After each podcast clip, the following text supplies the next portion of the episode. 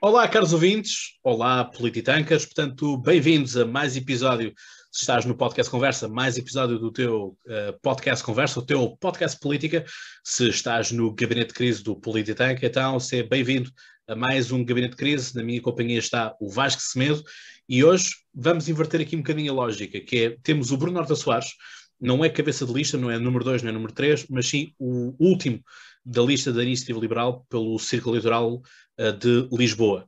E o Bruno, enfim, já tem história, quer no podcast Conversa, quer no Polititank. Aliás, o, no Polititank fazer só aqui a piada que um, ehm, o Bruno deitou os estatutos literalmente abaixo e gritou revisão constitucional. É? Portanto, mas pronto, a moldura está intacta, Bruno.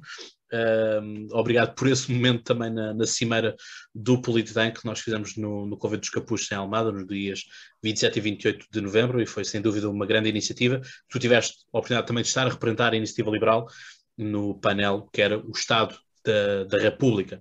E, portanto, bem-vindo, sempre bem-vindo aqui e vamos fazer as mesmas perguntas que fazemos, que vamos fazer a todos os, a todos os candidatos que aqui vierem. Obviamente que perguntas de contexto, perguntas daquilo que é dito, vão sempre variar, mas nós temos estas perguntas base que vão ser colocadas para todos. Vamos estar aqui uma hora, portanto, Bruno, bem-vindo. Boa. Boa noite a todos. Boa noite, Bruno. Portanto, Bruno, vou começar-te por fazer uma pergunta que diz muito, muita, diz muito à liberdade e, portanto, diz muito à iniciativa liberal que veio, que aparece muito como este partido da, da liberdade, que é vacinação obrigatória, sim ou não? Vacinação, vacinação obrigatória, eu acho que só, só a discussão da vacinação, e eu vou dar o meu caso, eu sou pai, só, só esta discussão já mudou nos últimos tempos. Eu, nós, quando éramos jovens, nós fomos vacinados, não sabíamos se era obrigatório ou não obrigatório. Havia vacinas que eram obrigatórias e nós tomávamos. Uh, havia vacinas que não eram obrigatórias e que nós pedíamos aconselhamento às pessoas qualificadas, os pediatras, etc. E elas sugeriam, é pá, sim ou não. Portanto, eu acho que essa pergunta descontextualizada do Covid pode ter uma resposta. No contexto de Covid, certamente tem toda aqui outra. Eu dou o meu caso, ou seja, não sei, não sei se já a, a, vacinação, a vacinação, pronto. Há vacinação uh, obrigatória, estás a ver? Seja... Não, vacina, vacinação obrigatória em relação ao Covid, como estamos ah, a ter. ok, ok, ok. Peço, peço desculpas uh, se era, se não, mas, mas, é, mas essa é a reflexão, porque... Porque tendo em conta que o que estamos a ter na, na Europa, à cabeça com, uh, enfim, este nosso amigo liberal, uh, Emmanuel Macron, é? portanto, uhum. que já instituiu este passe sanitário obrigatório diz que vai emerdar, literalmente, como ele diz, a, a vida dos não vacinados. Portanto, e, e, acho, e acho que isto, mais do que o 0 e 1, um, e esta é, é, acho que é a resposta que vem, por acaso, no seguimento em tudo isto que eu estava a dizer, é que certamente o facto de outras vacinas serem obrigatórias é porque talvez tenha existido tempo, uh, não só de reflexão sobre essa obrigatoriedade, mas também de confiança no, nesses serem as terapêuticas mais adequadas, para que a sociedade confie quando um especialista, em última análise o Estado, diz, olha, esta vacinação, então não sei nenhuma de cor, se calhar ninguém sabe, mas a do pezinho, não é? Ninguém anda a dizer, a vacinação do pezinho, obrigatória, obrigatória. Não, certamente houve tempo. Portanto, eu acho que aqui a variável tempo eh, é uma variável muito importante para a questão da confiança.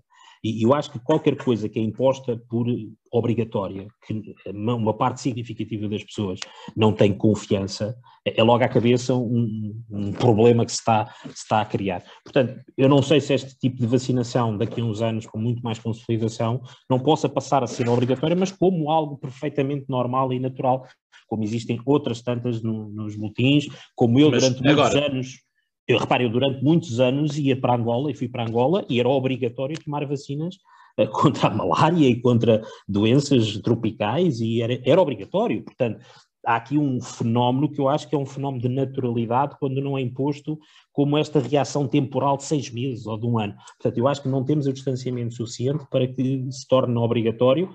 Não, não sei se no futuro não é algo se tornará natural. Neste momento, acho que não temos distanciamento suficiente do fenómeno, acho que a politização natural em torno do fenómeno faz com que a obrigatoriedade só iria uh, ainda prejudicar mais a confiança, portanto, a resposta naturalmente é não.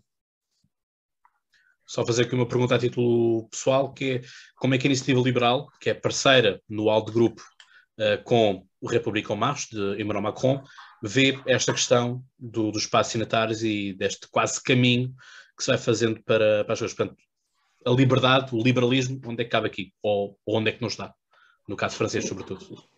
Eu, eu bem me recordo, o próprio Emmanuel Macron, Emmanuel Macron distanciou-se muito do ALDE Grupo, portanto foi criado um novo grupo parlamentar europeu, uh, porque a forma, a interpretação que ele tinha da liberdade não era a mesma dos outros liberais. Obviamente o peso da França fez com que houvesse essa transformação, essa redefinição dos grupos, do grupo parlamentar, uh, e acho que mais uma vez o peso da França faz com seja a interpretação deles. E até nisso, acho que é uma forma, como eu dizia há pouco, em termos de, de, em termos de comparação, ou seja, cada país terá que ter a sua, também a sua adequação àquilo que é a sua cultura, a sua interpretação de liberdade. Portanto, esta visão de a França decidir, acho que é uma coisa perfeitamente descontextualizada, eh, quando, lembra um bocadinho aquelas reuniões França-Alemanha para decidir coisas fora a Europa.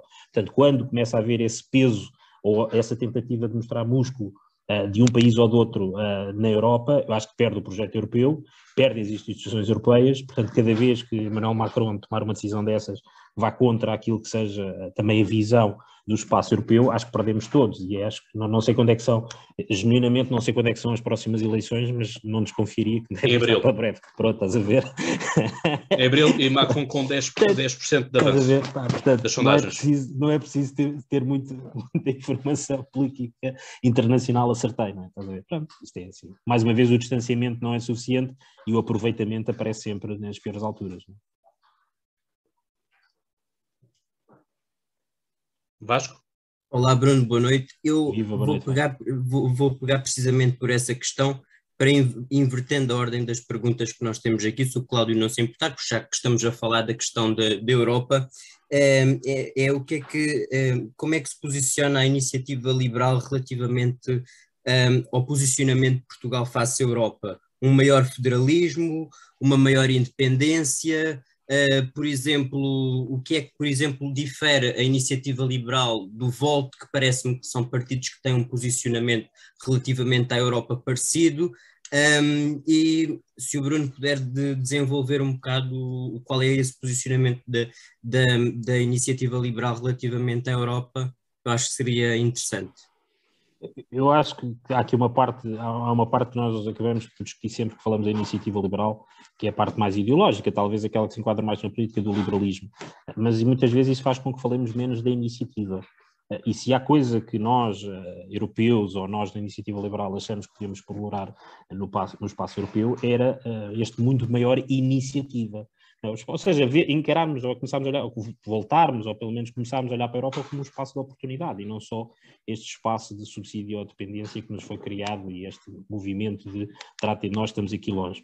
Uh, vou dar um, um, exemplo que para mim, e aqui não, não, não vinculando a iniciativa liberal, mas parece uh, uma forma simbólica de o ver. Nós Hoje, num mundo global, num mundo conectado, uh, num mundo em que as fronteiras geográficas, os perímetros geográficos já não têm tanta força como pode ter aquilo que é o contexto digital, não é? Dos espaços digitais, não é? nós não procurarmos uh, esta integração e este aproveitar destes, deste espaço onde há livre circulação de bens e ativos de capitais, é pior nós não termos iniciativa para olhar para a Europa e entendermos como uma região é? Nós agora que se começa a falar, também acho, acho que são estas vagas eleitorais, na, na, nós chamamos de descentralização, mas a regionalização, ou seja, fica, eu, eu, gostaria mais de perceber, de ver o Portugal a pensar como é que nós, como Portugal, podemos ser uma região de aproveitar a Europa como sendo um espaço muito mais alargado, do que ainda irmos uh, regionalizarmos dentro de uma região já está afastada muitas vezes dos centros de decisões e por aí fora.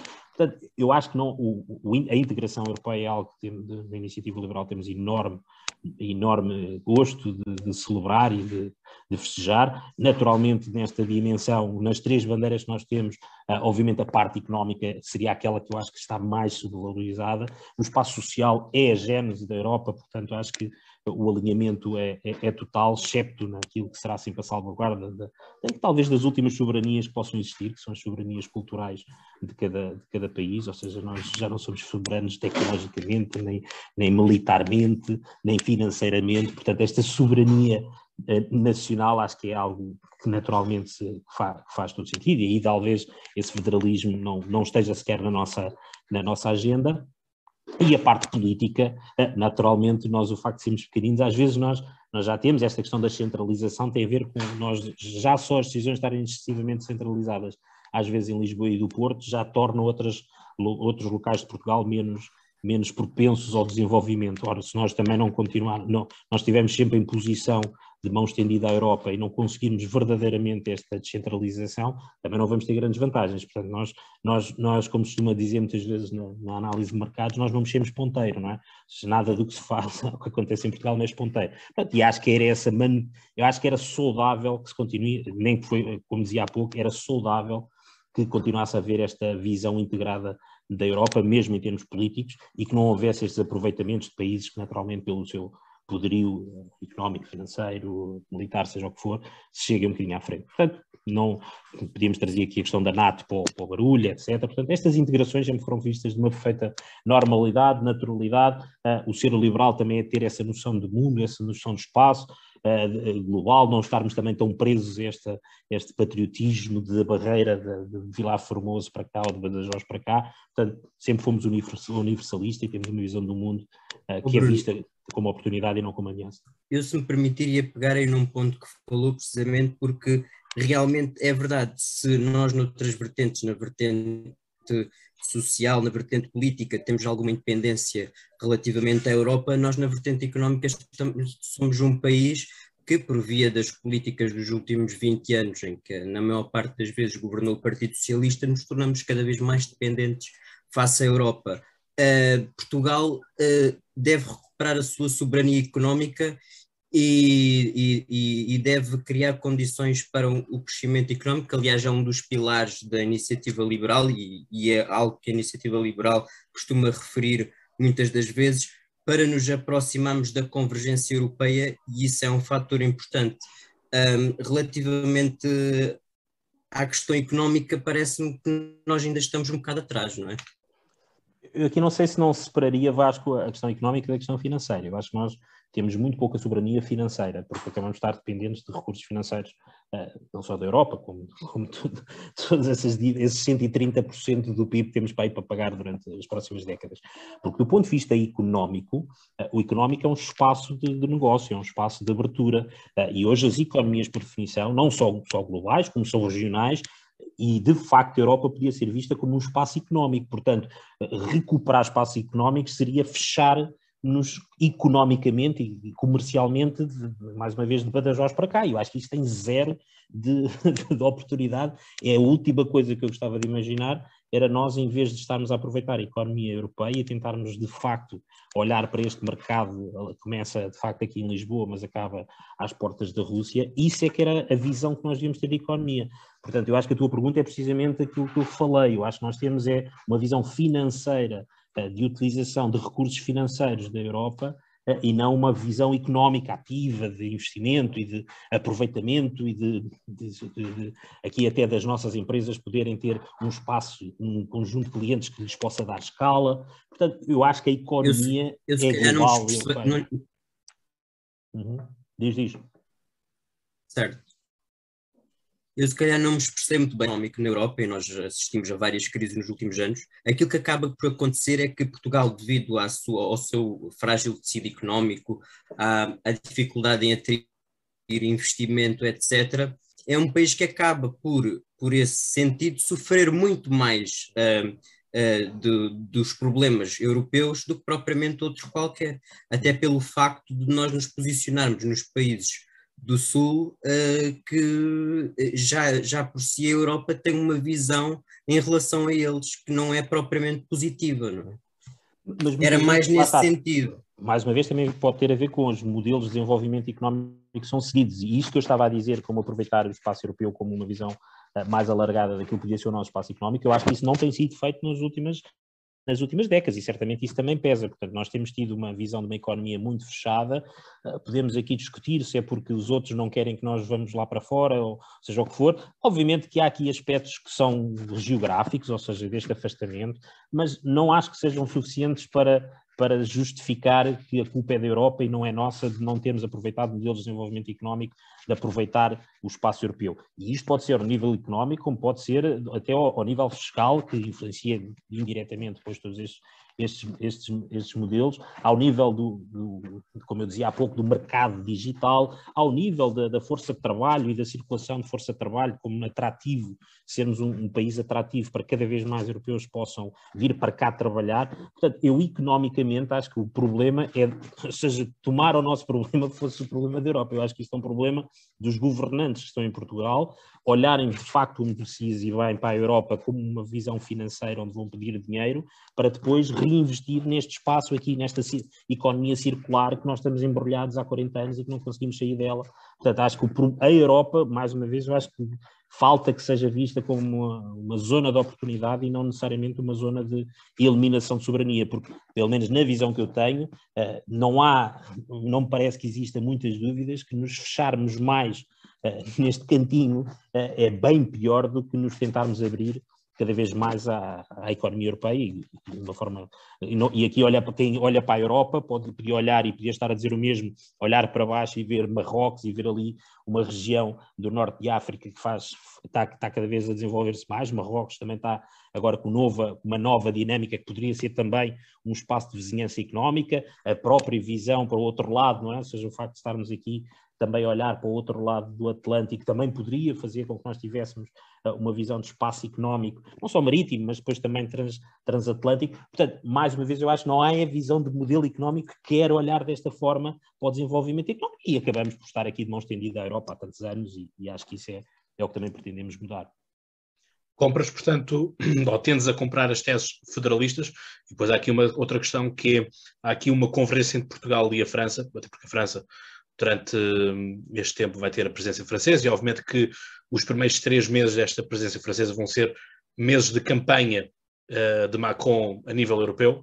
Uh, uma das apostas que a França tem é justamente uma aproximação uh, à África, justamente porque é um mercado preferencial francês, continua a ter muitas ligações económicas e até mesmo bélicas com as antigas colónias, bélicas no sentido de que não raras vezes têm que ser os militares franceses a reporem a ordem nacional em países como o Mali, como o Senegal, o que é que seja. Um, portanto, compra essas teses de federalistas? Eu só, só não sei se, haveria, se há necessidade de lhe chamar uh, modelo federalista, porque há sempre aqui uma tentação depois de compararmos com outros modelos com, federalistas. É federalista, federalista versus unionista, não é? Portanto...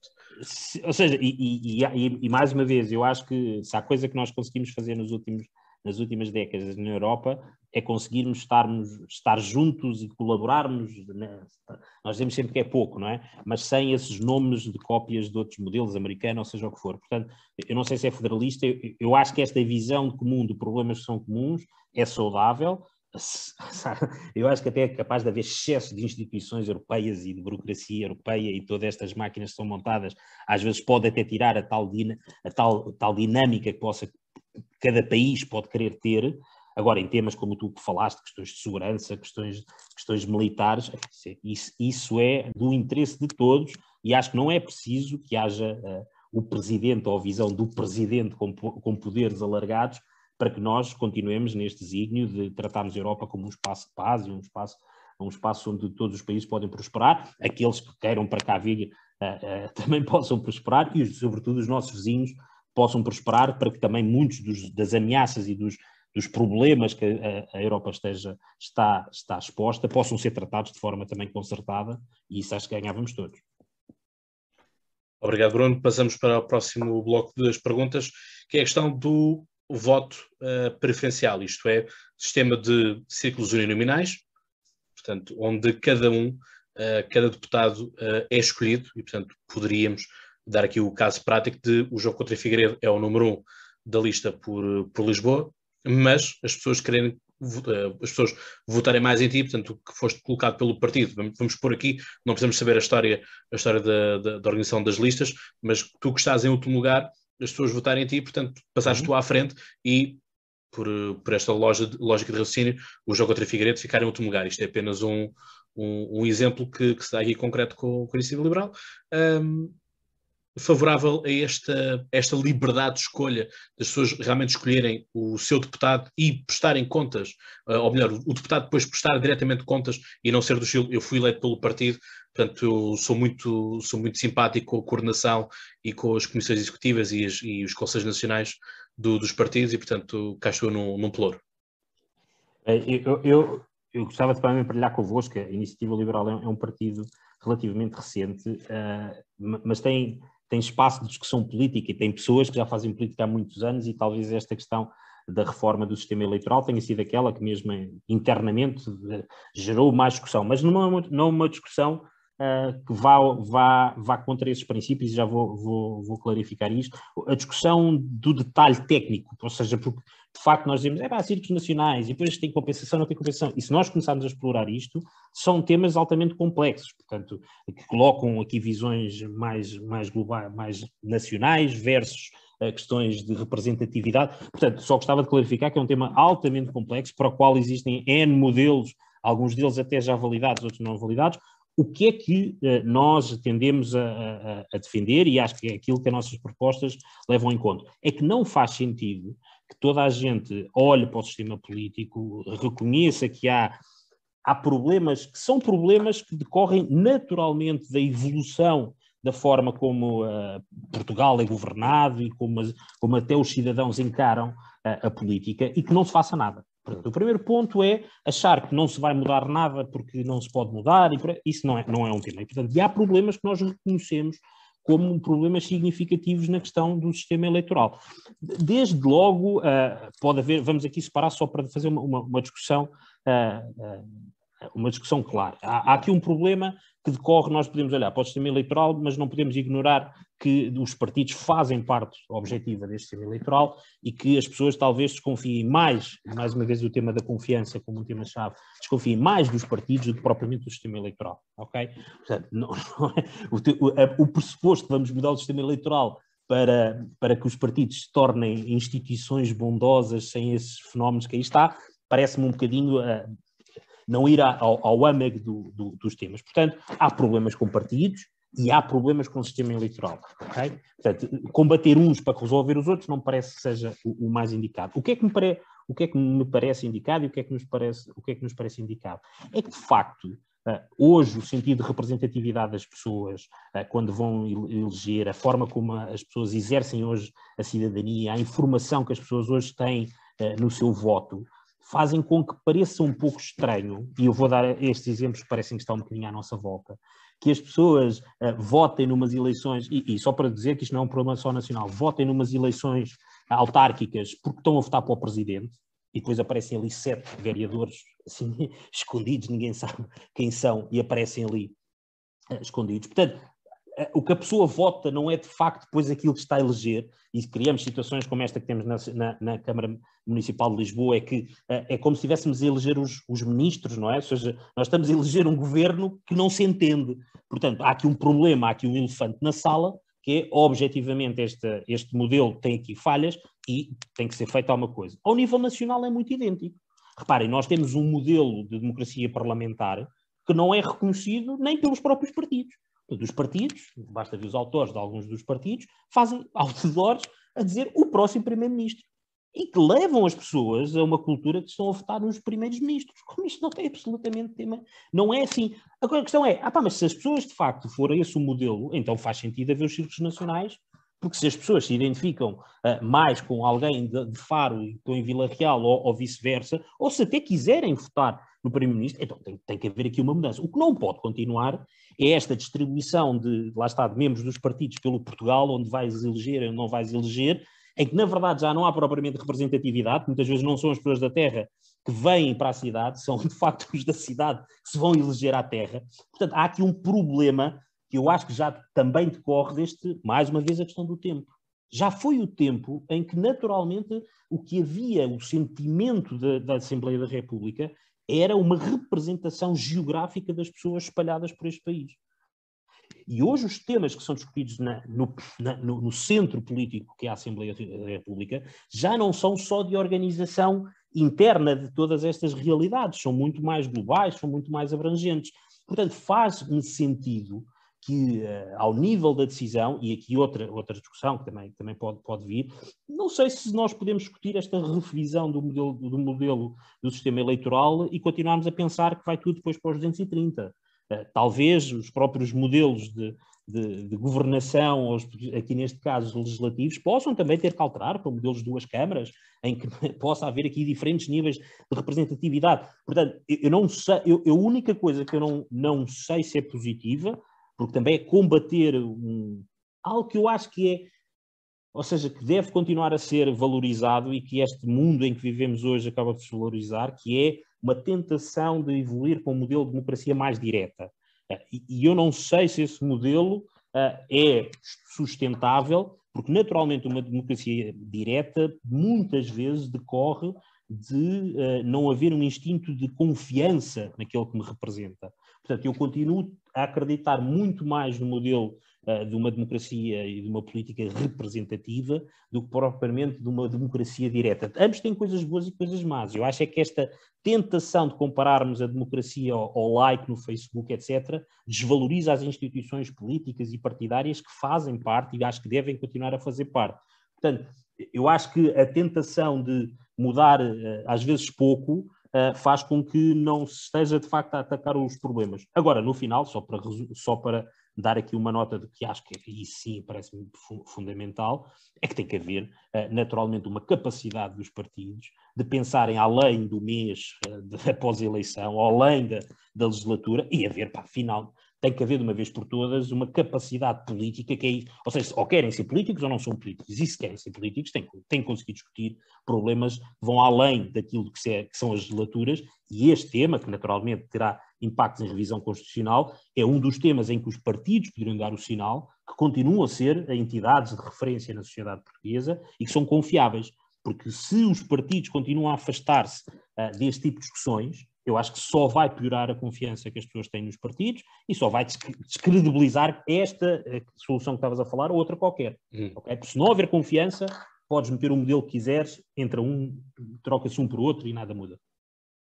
Mas achas que, por exemplo, já antecipando aquilo que vão ser as perguntas um, lá mais para a frente, um, antecipas que isso possa ser um entrave na, na futura negociação, um, acreditando, e nós aqui colocamos sempre as, eh, as coisas na lógica de uh, o partido ganha as eleições ou tem uma, tem uma vitória para, para fazer, portanto vamos aqui acreditar que, que vai haver uma, um, um acordo de, de direita em Portugal, e vamos aqui pôr sem o Chega, porque esse é o discurso da Iniciativa Liberal, esse é o discurso também do, do próprio PSD, um, portanto que PSD, CDS e Iniciativa Liberal são suficientes para, para formar um, um governo, pelo menos 116 deputados.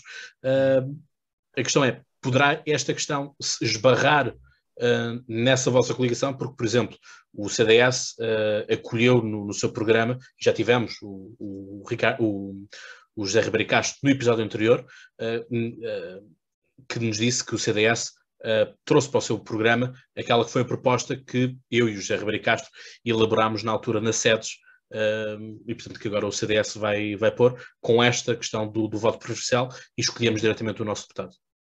Sim, nós, nós temos um modelo agora, ou seja, e, e, e sugiro a todos que possam consultar o nosso programa de, de 12 páginas sumarizado aos de 600, e nós temos uma, temos, porque esta discussão interna levou a que era, era um tema que eu acho que não se decide, ah, mas está no programa, porque são temas que merecem muito mais reflexão, mas nós temos um modelo que, que, que sugerimos e vai muito ao encontro disso, ou seja, eh, esses modelos de, eh, nacionais, mas com mais, círculos nacionais, mas com ali uns, uns círculos de compensação. Ah, nós metemos, eu, eu, acho delicioso ouvir a malta do direito administrativo discutir estes temas, porque ultrapassa este, este patamar onde eu acho que, que sou capaz de contribuir, que é perceber se os modelos são mais reais, se adequam ao tempo em que vivemos, Uh, ou se são mais politizados e ideológicos, etc. Uh, mas uh, percebo-me, e nós temos uma proposta, e, e, todas as propostas temos talvez processo, porque temos muita informação. E nós temos claramente uma proposta nesse sentido, de rever para que haja. Eu acho que não é tanto pela questão da representatividade, mais uma vez, é uma preocupação para nós, e ainda esta semana foi, foi discutido isso, de, do número de votos que podem ser perdidos por aí. Um, que não contam no sentido de, ou seja, eh, como, como a distribuição de deputados é feita em função do número eh, de, residentes em determinada região e há regiões que de facto uh, só conseguem sempre o, o famoso O22 ou 21, não é? Há um desperdício enorme de pessoas que se acreditam na iniciativa liberal, nunca vão conseguir nos próximos anos eleger neste modelo alguém da iniciativa liberal. E, e se Pelo calhar. que eu vi, desculpa só interromper, Bruno, nas últimas últimas eleições, mas tem que ver precisamente com isso, legislativas, uh, houve 170 mil votos que não elegeram qualquer deputado. Por acaso eu tinha, eu tinha, tinha um número na cabeça que era 380. pensar como que, pelo menos que alguma coisa tem que ser feita, Sim. de formas todos aqui concordamos que pelo menos alguma coisa tem que ser feita no sistema eleitoral no sentido em que um, ehm, haja uma, uma, maior aproximação das pessoas ao poder político, porque as pessoas também se queixam um, ehm, muito disso no fundo, não é? Que vão lá muitas das vezes ainda vão votar, ainda vão meter a cruzinha no PSD do Sá Carneiro ou no claro. PS Mário Soares, etc. E muitas das vezes eh, os candidatos acabam por ser um bocado descurados em relação àquilo que são as propostas políticas. Pelo menos é essa a minha vez, sensação. E nós também, e nós sei se partilhas papel, da mesma. Sim, e nós fazemos o nosso papel, naturalmente, também de um novo partido, um pequeno partido, e daí termos um pouco mais sensibilidade para perceber. Eu, por acaso, eu, eu não sei porque tinha aqui o um número que era 380 mil votos mas, mas se calhar está, está exagerado. Mas para ter esta noção de que, e, e, a visão que nós temos de um partido hoje que está sentado na Assembleia da República, como eu disse há pouco, não é, uh, um, não é um conjunto de pessoas que vieram da terra de comboio com a sua mala representar uh, os, os interesses da terra. Não é, ou seja, é em parte, mas já não é na totalidade. Portanto, hoje há um conjunto de competências nacionais e até transnacionais que têm que estar a ser discutidas na Assembleia da República, e não me interessa se é o deputado de Aveiro, ou de Braga, ou de Beja, etc. Portanto, há aqui qualquer coisa que a mim faz muito mais sentido, que é os temas que estão a ser discutidos na Assembleia da República não são por eminência regionais. Uh, e então tem que haver aqui uma capacidade de nós conseguirmos também tomar decisões que são para o melhor dos interesses do país como um todo. Uh, e é daí alguém que esteja em Porto Alegre que acha que se identifica com as ideias liberais, naquilo que é a eleição, onde se pode depois dar um sinal uh, legislativo e depois até em consequência executivo de quem é que se quer ver à frente dos rumos do país, alguém que vote Iniciativa Liberal ou outro partido pequeno neste momento, é um voto. É um voto de facto sem utilidade. Tem uma utilidade emocional de cidadania, mas que não tem consequência, e essa consequência é que devia ser trabalhada. Bruno, uh, nós uh, estamos com um problema crónico de crescimento económico, estagnação económica ou de baixo crescimento económico, um, e parece que, digamos assim, para a resolução do problema, aquilo que nós queremos perceber é, e sendo uma das bandeiras, mais uma vez, da Iniciativa Liberal do Crescimento Económico, o que é que a Iniciativa Liberal defende concretamente neste aspecto? Uhum. Bem, desde logo acho que é importante eh, sublinhar todas as vezes que são possíveis eh, que aquilo que nós temos antes eh, e que eu disse antes vai, vai continuar a acontecer, que é, quando nós falamos de economia, nós não podemos falar só de Portugal, temos que falar de nós para os outros, dos outros para nós e por aí fora. E daí haver esta, esta narrativa do Partido Socialista que nós nem estamos assim mal de todo. Porquê? Porque o Partido Socialista compara a economia portuguesa com a economia portuguesa. Portanto, qualquer uh, avanço ou recuo é sempre comparado com aquilo que aconteceu no, no ano passado, com todas as circunstâncias. Portanto, o que é um facto é que se nós nos compararmos com outros países, portanto, com a tal visão alargada de economia, nós não temos conseguido uh, dar qualquer sinal de que estamos a ser competitivos. E a competitividade é o fator fundamental em qualquer economia. Portanto, isto é o ponto de, de base, é que nós, quando discutimos economia, talvez não seja aquela microeconomia de, de, que só aquela microeconomia que as pessoas dizem, pá, mas está bem, mas isto mal ou bem a coisa vai-se andando. Mas isso é o, é, é, o, é o ponto, é o final da linha. O que nós dizemos que é o problema de estagnação é por não haver um modelo de desenvolvimento económico. Ou, e aqui uh, vamos ser justos, existir, que é um modelo de desenvolvimento económico socialista, que é um modelo que promove, lá está, não a tal abertura uh, comercial, a tal abertura aos outros, a tal visão do, do, do mérito do esforço do empreendedorismo e uma visão estatizante da economia. Portanto, em resumo, o modelo tem sido um modelo daquilo que se chama uma economia planeada, em detrimento de uma economia, podemos chamar de uma forma mais, mais comum, de mercado, ou criativa, ou como queiram chamar. Portanto, há um problema de modelo económico. O modelo económico faz com que, hoje, em Portugal, os, os, os, partidos que nos governaram acreditam que a intermediação do Estado é fundamental na economia. E porquê é que eu digo intermediação? E daqui, mais uma vez, um sinal que nós temos tentado passar e que é importante reforçar. É porque o modelo, o modelo uh, teórico que eles seguem pressupõe um modelo de domínio, de soberania de fatores produtivos. O que, é que eu, o que é que eu quero dizer com isto? É que o, o modelo de economia planeada que eles seguem, vamos dar o exemplo da habitação. A habitação pública é um modelo conceptual que faz sentido, mas pressupõe que eu tenho a propriedade das matérias-primas, portanto, eu sou dono da terra, sou dono do tijolo, produzo cimento, não é? Tenho uma empresa estatal de desenvolvimento eh, de, de construção civil, pronto, e tudo aquilo acaba por ser uma soberania pública de desenvolvimento de habitação pública, ok? Portanto, isto e planeia-se, não é? Portanto, o Estado tem os recursos e planeia os recursos como quiser. E é isto que nós temos conseguido explicar às pessoas, é que isto não é real. Porque hoje, objetivamente, esta interdependência que existe, não só uh, em termos de recursos tecnológicos, como até humanos, faz com que o Estado não tenha efetivamente, neste caso e continuando com a habitação, qualquer fator produtivo. Então, sempre que o Estado diz ou fala em desenvolvimento do Estado público e, e habitação pública, é o Estado ir ser, estar a coletar recursos para os ir entregar ele, Estado, a empresas privadas, não é? Ou seja, as construtoras civis ir comprar matérias-primas e materiais a empresas que são objetivamente privadas, ok? Portanto, e é este que é o, o, erro conceptual do desenvolvimento económico, que é o, aquilo que nós vemos que é, então, andamos a circular, o Estado só está a fazer middleman, ou seja, o Estado está aqui um comissionista no meio, e nós acreditamos que se o Estado tiver a sua presença não como operador, mas como promotor de políticas públicas, eu ainda durante a campanha, e nós agora continuamos a defender, nós não somos contra a intervenção do Estado, nós somos contra o Estado a querer ser operador em áreas que são manifestamente fora da sua competência como, como, como prestador público. Portanto, o ser, dizem que são contra a habitação pública. Não, ou seja, a habitação pública porque é promovida por políticas públicas. Não porque é feita construção de obras públicas por empresas, por empresas não são empresas do Estado, mas empresas determinadas do Estado. Portanto, o modelo de desenvolvimento. Em várias matérias, Bruno, e se me permites, dá a impressão que o, o Estado ou o modelo socialista quer ser um bocado o pai de cada um de nós.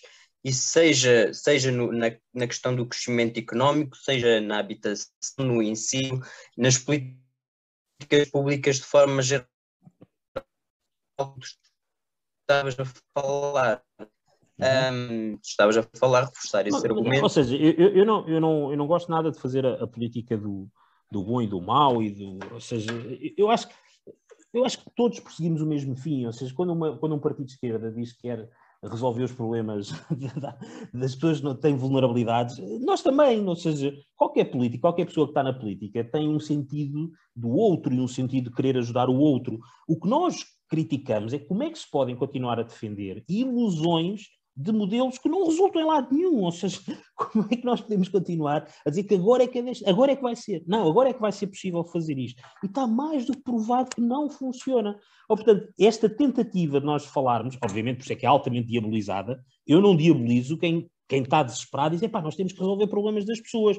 Eu diabolizo é quem não consegue perceber que esses problemas só podem ser resolvidos se os processos para lá chegar não forem, uh, nós, é Estado tudo ou nada, mas não forem colaborativos, não forem uh, posicionando o Estado naquilo que pode ser a sua capacidade de intervenção, não por operação, mas por supervisão, por coordenação, por promoção de políticas públicas. Até para isso que o Estado deve, deve fazer falta.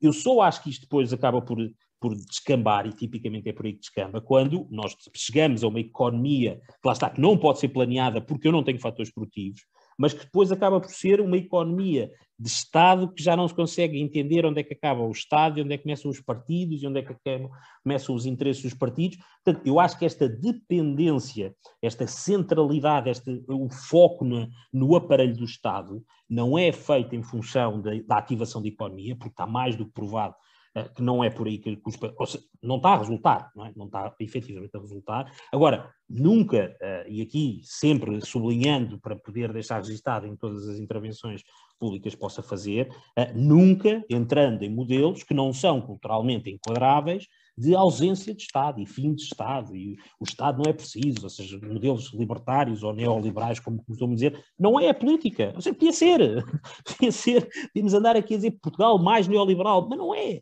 ok? Objetivamente não é. O que nós queremos é um, é, é, uma, é um Portugal que se compare com aquilo que tipicamente resulta e tentar trazer as boas práticas, mas adaptadas à nossa, à nossa realidade. E a economia é parte. Pá, isto, então, se formos para o mundo digital. Bruno, é, vamos, é, vamos, então, vamos então já entrar na. porque faltam-nos cerca de 20 minutos.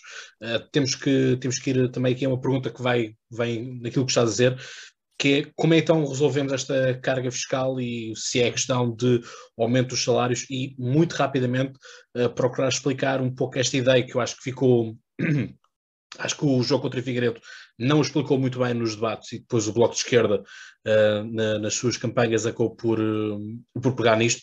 E a questão é esta, é quando um, quando um partido não não, não, não justifica as suas causas, acaba por ser diabolizado uh, pela oposição, da mesma forma que aconteceu com o LIVRE, com a questão do, do salário, do, do subsídio de desemprego, por quem se quer despedir, uh, e nós aqui já, já, já o analisámos também no Polititank, um, esta questão de os salários municipais, uh, os salários regionais, etc, etc, portanto a ideia de não existir um salário mínimo nacional.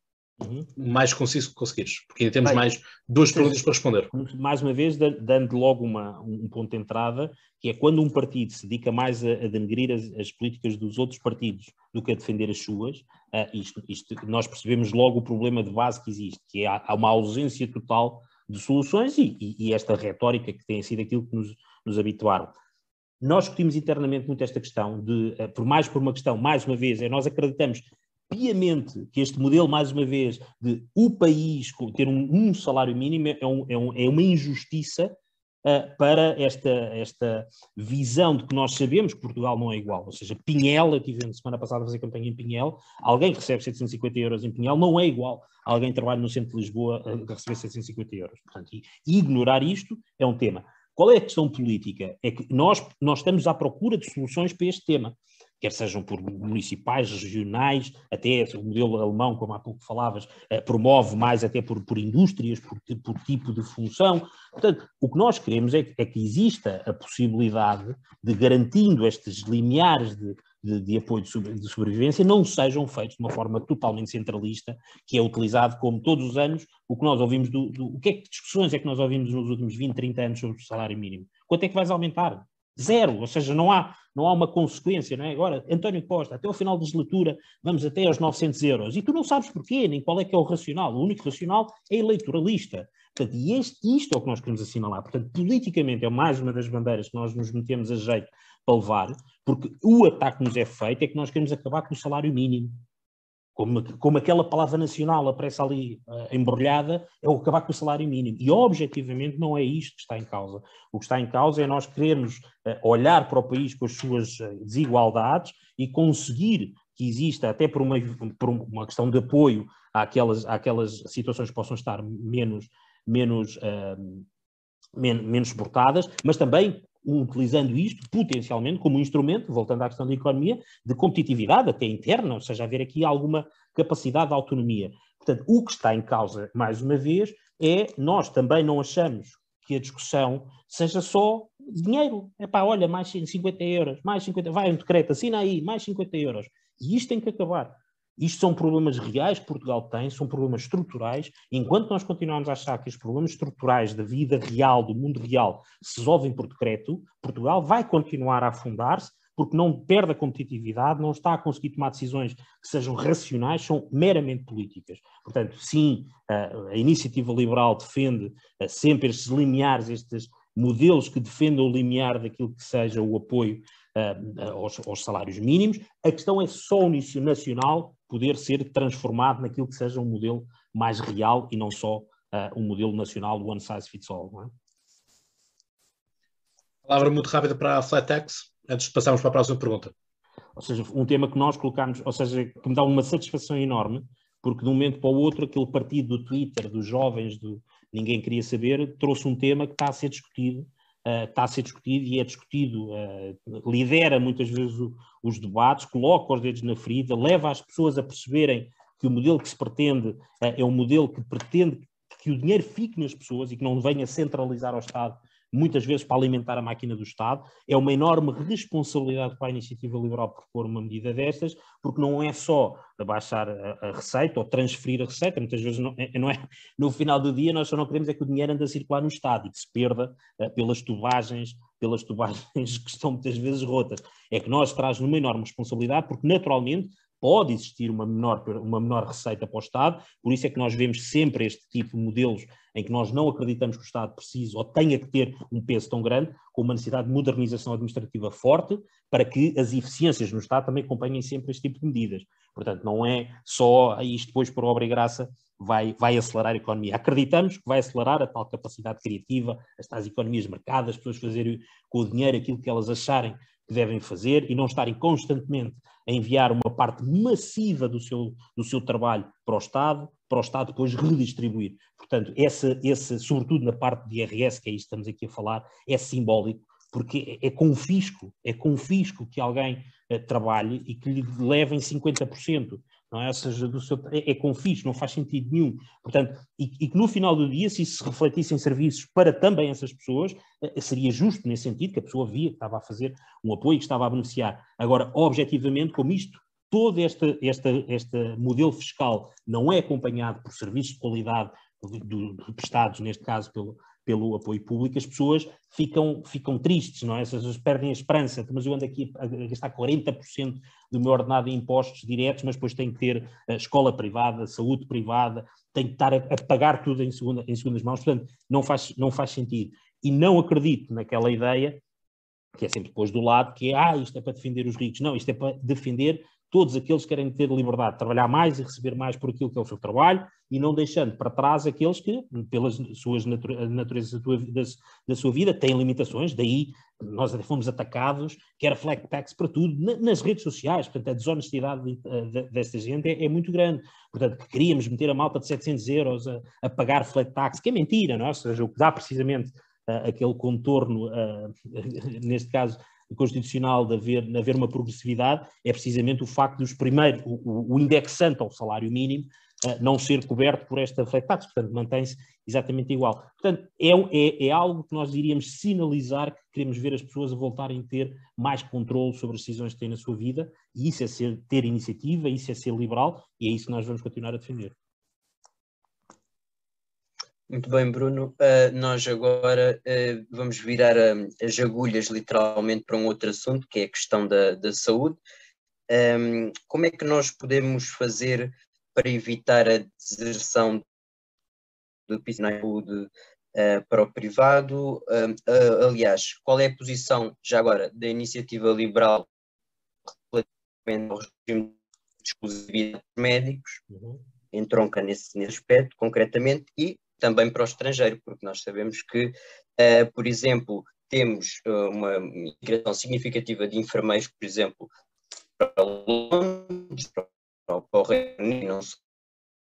O que é que acontece? Acontece o triplo daquilo que podíamos pagar um, a profissionais nossos uh, e todo, todo aquele investimento que o Estado português esteve a fazer, um, quer seja nos médicos, nos enfermeiros, um, vai lá para fora é por esses países um, uh, que, que, realmente um, aliançal e uma mão de obra um, fundamental para, para, o crescimento das suas economias, que é precisamente o contrário que está a acontecer connosco. Uhum. É, a solução é aquela solução clássica que já foi, já foi utilizada noutros países ao longo do tempo, que é build a wall, não é? Ou seja, a única forma de manter pessoas contra a sua vontade no, local é construir um muro à sua volta. Portanto, já foi testado. Eh, felizmente, quando os muros caem, as pessoas fogem para o lado certo, eh, que sempre esteve certo. Portanto, na saúde, não, mais uma vez, não deixa de ser diferente.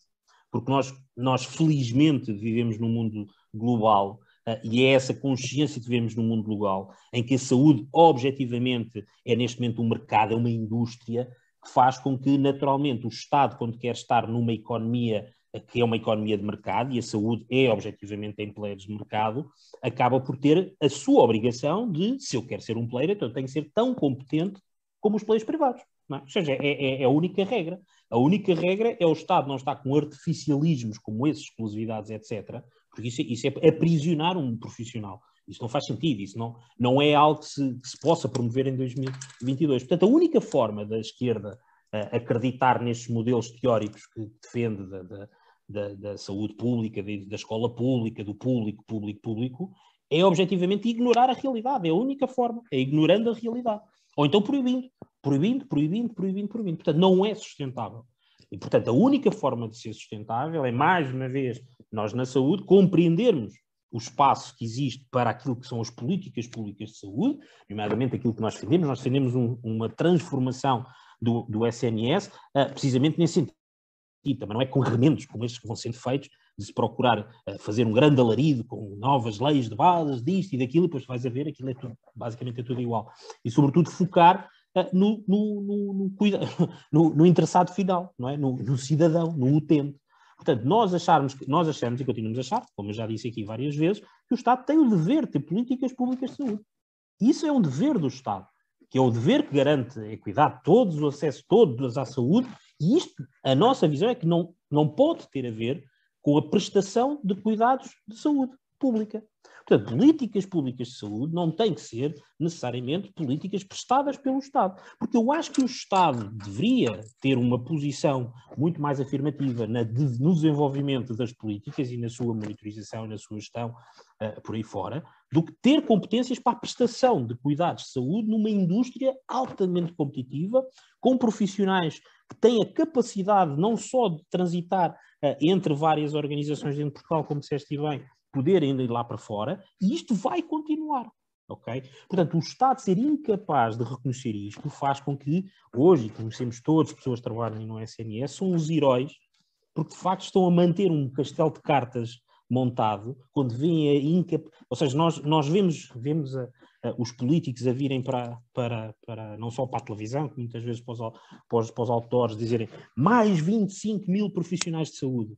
E depois tu vais ao detalhe e esses profissionais de saúde não foram médicos, não foram enfermeiros, foram operacionais, contabilizam, contabilizam saúde 24, ou seja, malta que está a prestar serviços, que são no contexto da saúde, mas são utilizados como uma forma ilusória de tapar este problema estrutural, que é não vai haver profissionais se nós estivermos de facto interessados uh, em, em ter saúde de qualidade.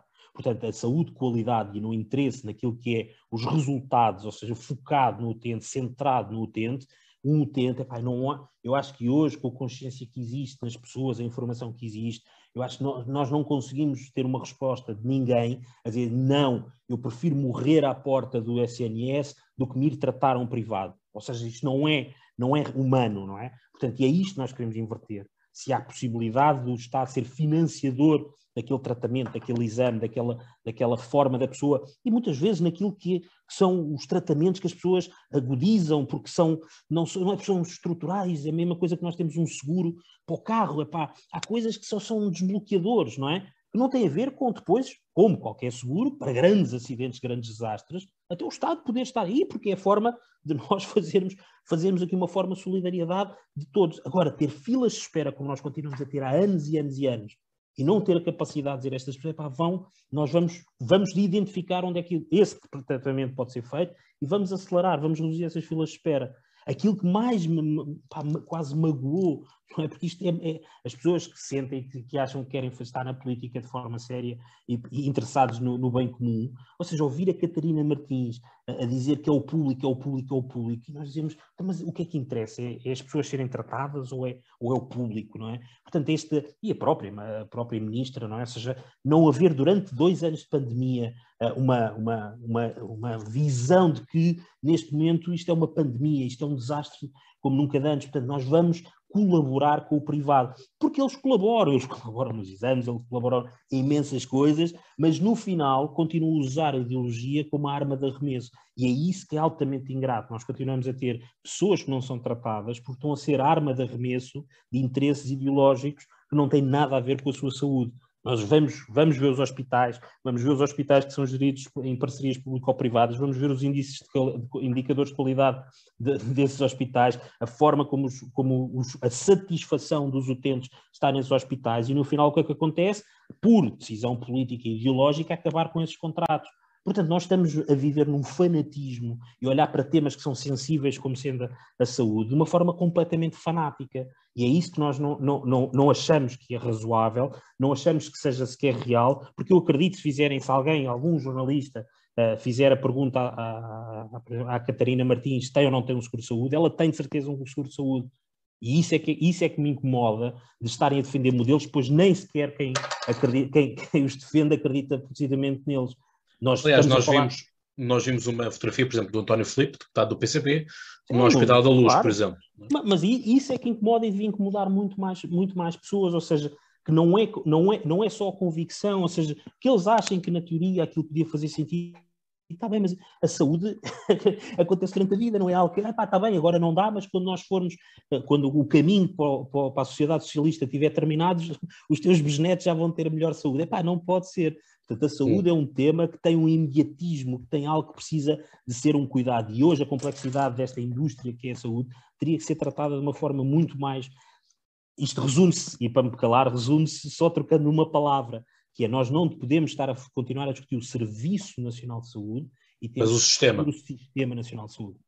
Rebricás também disse isso é? no, no último. Portanto, acho que acho que tu, pelo menos, tu e o Rebricás. à mesa, não é? Acho que sim, acho que sim. Acho Ele é o número 2, não é? Ele é o número 2 Número 2 por Lisboa, exatamente. O número 1 um é, o, é, o, é o Francisco, o Chicão. Uh, bom, vamos à última pergunta, que é uh, qual a medida mais urgente e necessária para tomar uh, por, pelo Governo? Portanto, as eleições acontecem, temos aqui 116 deputados, pelo menos, e sentam-se à mesa, ministros para aqui, ministros para ali qual é a mais urgente de fazer? Na lógica da iniciativa liberal, claro.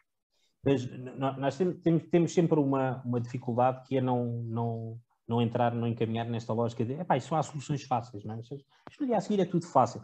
Ou seja, o problema em que nós estamos embrulhados uh, este é altamente, ou seja, nós estamos mesmo afundados nesta questão económica e escolhendo essa que tem sido um bocadinho a bandeira que nós temos colado, nós estamos mesmo afundados, portanto, nós achamos que uh, não é preciso, às vezes não é preciso políticas, eu acho só o sinal, só o simbolismo de a iniciativa liberal poder estar uh, numa posição de merecer a confiança agora do, do, dos eleitores no próximo domingo e poder estar numa posição de poder integrar uh, um, um, governo, por exemplo, isso iria dar um sinal. E as pessoas, às vezes, perderam esta coisa. Ai, onde é que está a regra? Às vezes não é questões de regras, é questões de sinais.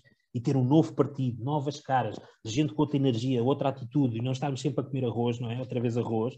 Portanto, só isso eu acho que já vai dar aquilo que não é o que é que o Estado pode fazer para resolver o problema, é vai dar um sinal de confiança. E se as pessoas tiverem confiança, elas próprias vão começar a, a dizer, é pá, se calhar isto é, é como uma questão de expectativas, não é? Pá, se calhar com eles lá no governo pode ser que isto não, pode ser que isto dê, dê para nós arriscarmos. E mais do que nós mandarmos as pessoas fazerem coisas, nós queremos que as pessoas também arrisquem e que sejam premiadas pelos riscos que correm. Portanto, eu acho que a primeira medida não precisava de ser uma lei nem uma regra. A primeira medida era o sinal de que nós viemos, nós chegámos, nós temos 600 páginas com muitas medidas para ir tratar, mas o primeiro sinal é nós agora estamos a jogo, nós estamos de facto a querer uh, contribuir para podermos ter o tal Portugal mais liberal. E isso às vezes, às vezes, se calhar funcionava melhor em todas as áreas, porque fazia com que as pessoas deixassem de olhar tanto o que é que o Estado pode fazer por nós e começassem a ter a esperança delas próprias começarem a ter um bocadinho mais de iniciativa, que também é isso nós queremos. E terminas com a frase de um, de um liberal como o John Kennedy, não é? Eu, oh, Cláudio, se calhar como tu começaste, eu ia só acabar com uma pergunta extra, ou um, oh, Bruno. Um minuto, é, um é minuto muito, apenas. É muito, é muito rápido, é uma curiosidade. Uh, Bruno, um, no dia 30 o, o PSD ganha as eleições, chama a Iniciativa Liberal e o CDS. Se a Iniciativa Liberal pudesse escolher um ministério, ou que, que, ministérios é que a Iniciativa Liberal estava disposta a, a integrar? Ou, ou, ou, que prioridades é que teria nesse, nessa, nessa matéria? Eu, eu, eu, vou dizer dois, sendo que um é aquele que podem as pessoas associar mais, mas ainda ontem discuti isso. As pessoas provavelmente dizem, pá, a Iniciativa Liberal então ficava com o Ministério da Economia. Uh, e a Iniciativa Liberal no Ministério da Economia seria, sobretudo, para assegurar que o Estado não é o que é que devia fazer, era, o que é que, era para evitar que o Estado fizesse, porque é um contrassenso, nós queremos estar a, a, a dinamizar a economia. Portanto, a iniciativa liberal no Estado, é, é, nós até acho que era o, nome, era o nome do programa de 2019, muitas vezes quer mais desprogramar do que propriamente reforçar os poderes do Estado. Portanto, a economia, mais uma vez, se fosse pela questão do sinal da mensagem, isto completamente, agora em termos pessoais, era um, termo, era um tema que eu acho que podia dar a tal esperança, a tal confiança para que as pessoas pudessem voltar a, a confiar que o Estado não está lá uh, para servir os seus interesses, está lá para servir os interesses dos cidadãos. E acho que isso era um, um sinal. Para poder fazer o tal, a tal compensação, eu também vi a iniciativa liberal muito numa, numa lógica de modernização administrativa do Estado e da administração pública, porque é aí, e, e, basta ver, eu dou no meu caso pessoal, uh, nós neste governo tínhamos o, o, tema das tecnologias e da transformação digital e tínhamos uma visão para fora, para a economia, que era muito mais sofisticada do que ela para dentro.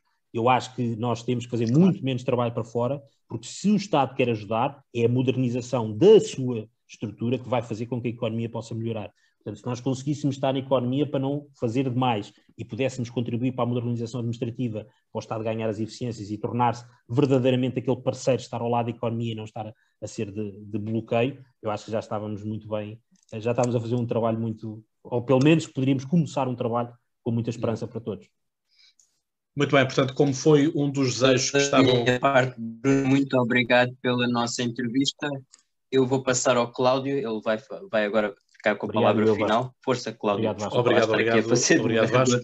Um, bom, acho que terminamos assim com aquilo que era um dos desejos da carta, uh, da carta ao Pai Natal que António Costa escreveu e que nós tivemos acesso, uh, que era a, a modernização digital, não é? portanto, acabar com os taxos, comprar bimbis, é? assim como o João Coutinho Figueiredo também tinha posto uh, mais gravatas para, para o João Coutinho Figueiredo. Portanto, uh, se o João Coutinho Figueiredo for ministro, vamos ver se ele será ministro com gravata ou sem gravata, hum. ou será uma lógica de PCP em que só quando for para reunir com o Presidente da República ou quando é para um debate de televisão é que se põe uh, ou se é doutor ou engenheiro, não é? também se é doutor. No caso dele acho que é mais fácil que é doutor. Ah, eu, eu, vou ter sempre um problema se um dia exercer algum cargo político, como eu tirei informática e gestão de empresas, vai ser tramado não sei. Engenheiro e gestor. Portanto, não sei como é que Dupla. vai ser ser doutor ou engenheiro. Portanto, vou, ah, para formalizar tem que ser sempre doutor e engenheiro. Eu acho Pronto. que vai ser a minha medida. Vou aprovar, se alguma vez tiver que ser tratado em termos protocolares, tem que ser doutor e engenheiro. E, e mete isso no cartão, no cartão Sim, bancário também. Doutor engenheiro no cartão bancário, no bilhete de identidade, como eu já, já vi alguns casos.